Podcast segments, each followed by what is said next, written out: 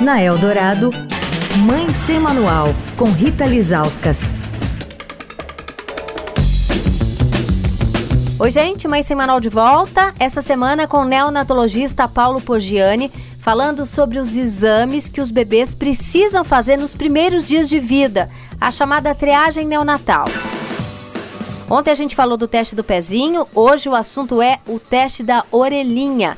Doutor, qual que é o objetivo desse exame? Se você pega um bebê, dois bebês que nasceram essa semana, e você mostra um e mostra outro para o mesmo observador e pergunta para ele qual deles, um deles é surdo, qual deles é o surdo? Não vai dar para saber. Não adianta achar que é porque a porta bateu, a porta não bateu, assustou, não assustou, sabe?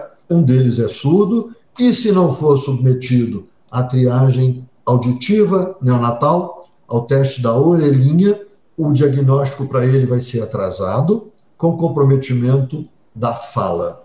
Teste da orelhinha é de fundamental importância, porque diagnosticar na primeira semana de vida, primeiro um, dois dias, com o bebê ainda na maternidade, para não perder ninguém, para o menino não sair e deixar de fazer o exame. Né? Mas se saiu de alta e não fez, se no hospital que nasceu não era possível fazer, vai fazer depois, até na rede pública, na rede privada, né, na saúde suplementar, mas faça ainda na primeira semana, primeiros 10 dias de vida, porque se dá um teste alterado, ele tem que ser repetido, e se a repetição confirma a possibilidade do déficit auditivo, é preciso a intervenção imediata do otorrino.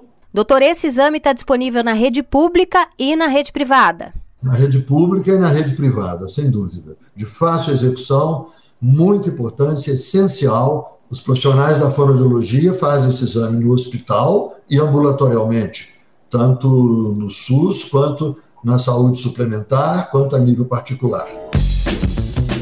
Amanhã, o assunto é o teste do olhinho. Quer falar com a coluna? Escreve para mãe sem manual, arroba estadão.com. Rita Lisauskas para a Rádio Dourado, a rádio dos melhores ouvintes. Você ouviu Mãe Sem Manual, com Rita Lizauskas.